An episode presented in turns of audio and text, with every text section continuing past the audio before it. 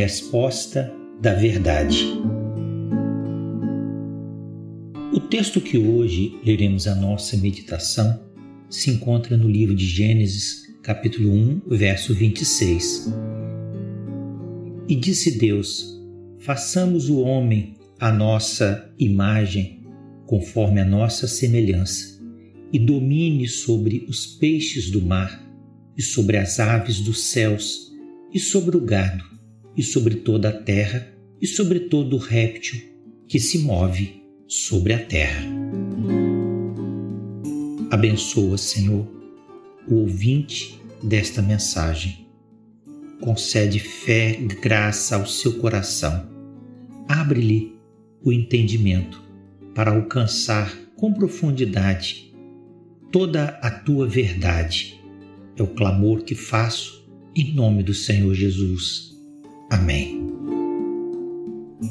O fim do sexto dia foi o ponto culminante do trabalho criativo de Deus na Terra. É clara a percepção em Gênesis de que todo o universo físico veio à existência com a finalidade primária de servir de lar para a habitação do homem. Assim, o feito criativo de Deus nos seis primeiros dias da fundação do mundo permitiu que, tão logo fosse o homem criado, tivesse diante de si toda a criação visível. A expressão divina destinada a criar o ser humano difere das expressões usadas para as demais criaturas. Em lugar das palavras haja, fez, ajuntem-se, produza, nós temos a expressão façamos, tudo indicando que Deus convocou um conselho para considerar a formação do homem. Neste conselho, as três pessoas da Trindade, o Pai, o Filho e o Espírito Santo, deliberaram e concordaram em criar o ser humano seguindo linhas e determinações especiais, ser uma criatura diferente das demais. Enquanto os animais foram criados conforme a sua espécie, o homem foi criado conforme a imagem de Deus.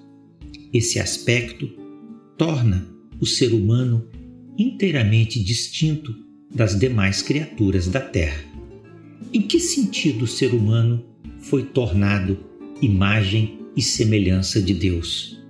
No momento em que Deus nos fez participantes de sua própria virtude e natureza. Sabemos que Deus é espírito, ou seja, não possui corpo material. Diferente dos animais que receberam de Deus o espírito no sentido de alma vivente ou fôlego de vida, como homens fomos feitos imagens de Deus e tornamo-nos participantes da natureza divina ao recebermos em nós o Espírito de Deus.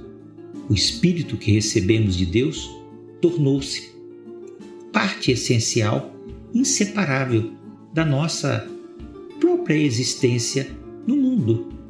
Essa elevada noção da providência divina nos ensina que a concepção da criação física do mundo para servir de lar e habitação terrena do ser humano revela o propósito original de Deus de levar de volta a si a vida humana restaurada.